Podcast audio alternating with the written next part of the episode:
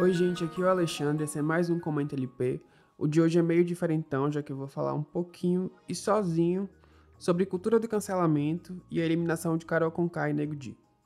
Bom, eu particularmente não acredito em cultura do cancelamento, ou pelo menos não na forma que essa discussão é abordada pelas pessoas na internet. Primeiro porque cancelamento mistura coisas distintas, como a crítica, o boicote e o linchamento. A crítica, na minha concepção, é sempre válida. É ela que faz a gente crescer enquanto ser humano e sociedade. A responsabilização e o questionamento têm que existir sempre. O boicote pode também ser uma ferramenta poderosa. Não é muito comum, por exemplo, que as pessoas parem de seguir ou acompanhar artistas cujas condutas não correspondem aos valores nos quais acreditam. Boicotar uma marca, uma empresa, também é um recurso interessante uma maneira de passar um recado através do prejuízo financeiro. Agora, o que não pode ser endossado de maneira nenhuma é o linchamento. Passar dos limites com uma pessoa que errou ou se aproveitar do erro para cometer crimes virtuais ou até mesmo reais, como ameaças, xingamentos, reproduzir machismo, racismo, transfobia, isso de maneira nenhuma é aceitável.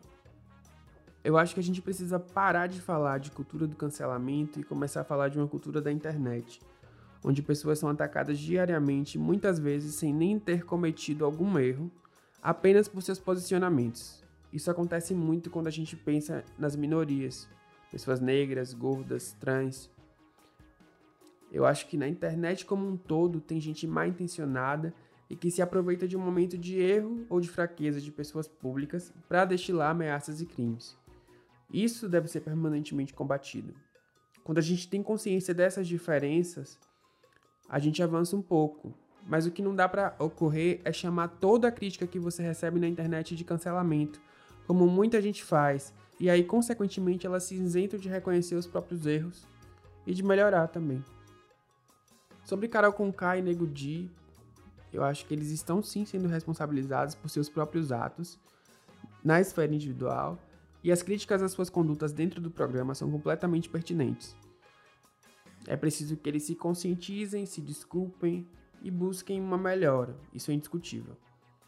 Agora, também acho que existe uma questão racial a partir do momento em que as pessoas se aproveitam desses erros para destilar ataques racistas ou ameaçar seus familiares ou promover ações completamente desproporcionais e que passam dos limites.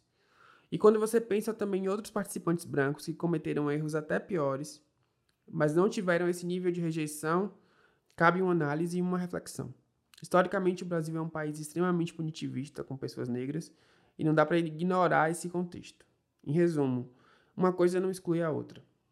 Basicamente é isso. Não dá para chamar toda a crítica de cancelamento, não dá para colocar essas coisas no mesmo balaio e dizer que tudo é cultura do cancelamento. Bom, é basicamente isso. O episódio de hoje foi bem curtinho, com algumas provocações.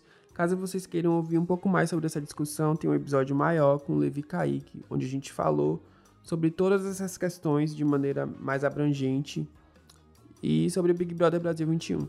Obrigado.